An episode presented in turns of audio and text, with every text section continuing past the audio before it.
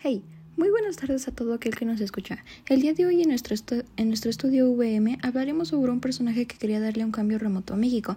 Fue recordado y querido como uno de los mayores estadistas mexicanos de todos los tiempos, y somos que cualquier otro presidente para consolidar la revolución mexicana y llevar a la práctica sus ideales de justicia e igualdad.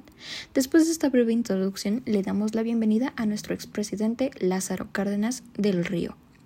Hola, hola. Gracias por la presentación, señorita Millet. Antes de entrar a esta entrevista, me dio un pequeño protocolo, ya que mis fans estarán escuchando esto, así que confesaré un poco sobre mí. Yo fui y seguiré siendo un firme defensor de una política modernizadora y democrática.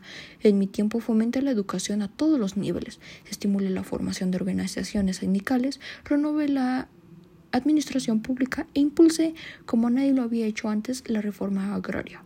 ¡Wow, Lázaro! Eres bastante moderno.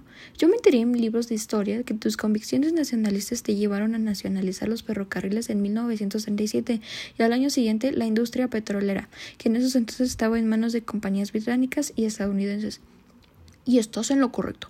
Algo por lo que soy muy famoso es por mi posicionamiento en favor de obreros y campesinos frente a los intereses de los poderosos y la defensa de los recursos naturales frente a las injerencias de las compañías extranjeras que me proporcionaron un prestigio y una aureola de honestidad que conservaría tras abandonar mi presidencia.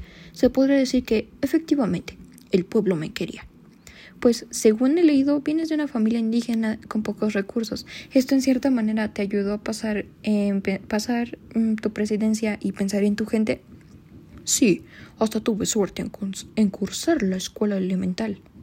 Pero Después de ello, en 1914, te uniste a la Revolución Mexicana dando comienzo a una carrera militar en la que ascenderías con rapidez. Diez años más tarde eras ya general de la brigada. Durante la misma defendiste la causa constitucionalista de Venustiano Carranza y fuiste designado jefe de operaciones en Veracruz y Michoacán. Eso fue bastante genial, sin mencionar que fuiste gobernador de Michoacán, después ministro de Interior junto con Pascual Ortiz Rubio, para dejar al final la cereza en el pastel ganar las famosas elecciones presidenciales. Por supuesto, después de mi enorme cargo como presidente de la República Mexicana, tuve que adoptar una línea política propia, llegando incluso a expulsar del país al antiguo protector que hubo, que hubo de exiliarse en Estados Unidos. ¡Ja! ¡Cobarde! Bueno, seguramente nuestros oyentes sabrán de quién estamos hablando, pero en caso de que no sepan, tampoco tenemos muy permitido decirlo, ya que... Ah, temas de copyright.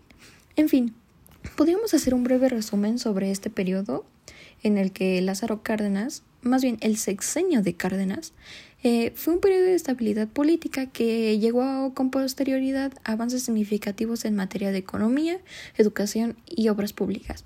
Cárdenas dejó la presidencia en 1940, pero no la vida política en la que siguió ejerciendo considerable influencia.